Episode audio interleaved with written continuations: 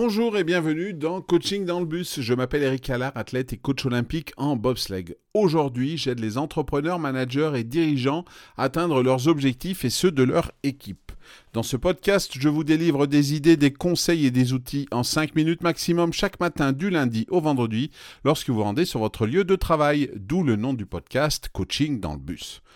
Aujourd'hui, nous allons explorer l'importance de l'entraînement dans la réalisation de nos objectifs, qu'ils soient personnels, professionnels ou sportifs. L'entraînement, avec ses composantes de discipline, de routine et de progression, est le fondement sur lequel repose le succès. Commençons par la discipline. C'est la pierre angulaire de tout programme d'entraînement réussi.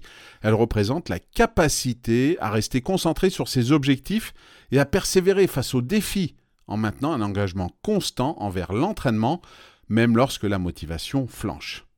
Elle va permettre, cette discipline, de surmonter la procrastination, le manque de motivation et les distractions, garantissant que l'on reste sur la voie du progrès. La discipline transforme l'entraînement d'une activité sporadique en une habitude intégrée dans le quotidien. Pour la cultiver, il existe trois points importants. D'une part, la fixation d'objectifs clairs, avoir des objectifs SMART par exemple pour guider l'entraînement, ensuite la planification en établissant un plan d'entraînement régulier et en s'y tenant, en faisant de la place pour l'entraînement dans l'emploi du temps quotidien, et enfin avec de la responsabilisation, se sentir responsable ou trouver un partenaire de responsabilité pour rester sur la bonne voie. Deuxième point essentiel, les routines. Les routines d'entraînement sont des séquences d'activités régulières et structurées conçues pour maximiser l'efficacité de l'entraînement, quel qu'il soit sportif, professionnel ou personnel. Elles vont aider à transformer l'effort en habitude, réduisant la résistance mentale à l'entraînement et en augmentant la cohérence. Elles vont simplifier le processus de prise de décision elles vont réduire la fatigue mentale et garantir que l'entraînement devient une partie intégrante de la vie quotidienne, augmentant ainsi la probabilité de respecter un programme d'entraînement à long terme.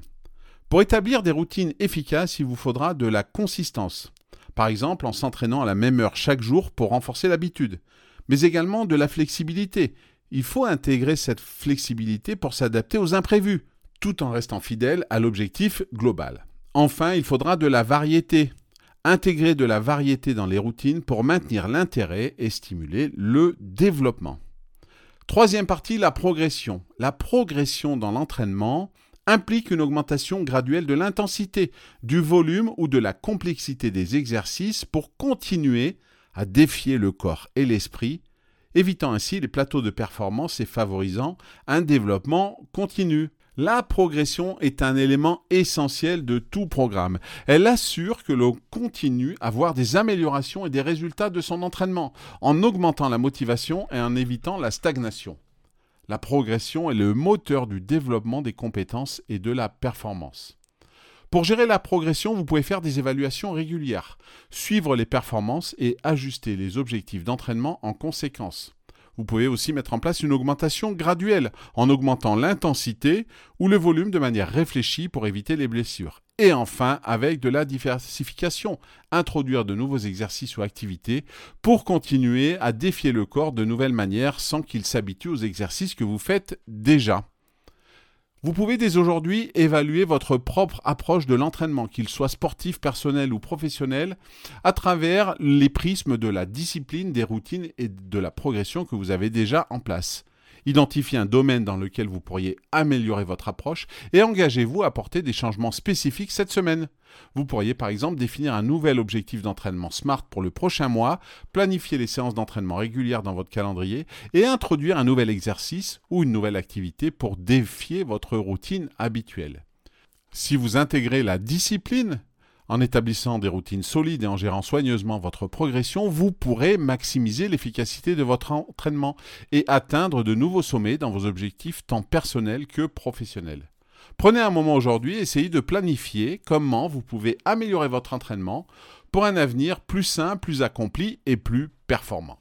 Voilà, c'est tout pour aujourd'hui. Merci pour votre écoute. Je vous donne rendez-vous très vite pour un nouvel épisode. Et en attendant, vous pouvez toujours partager ce podcast auprès de votre réseau ou simplement cet épisode et le noter avec 5 étoiles sur votre plateforme d'écoute préférée.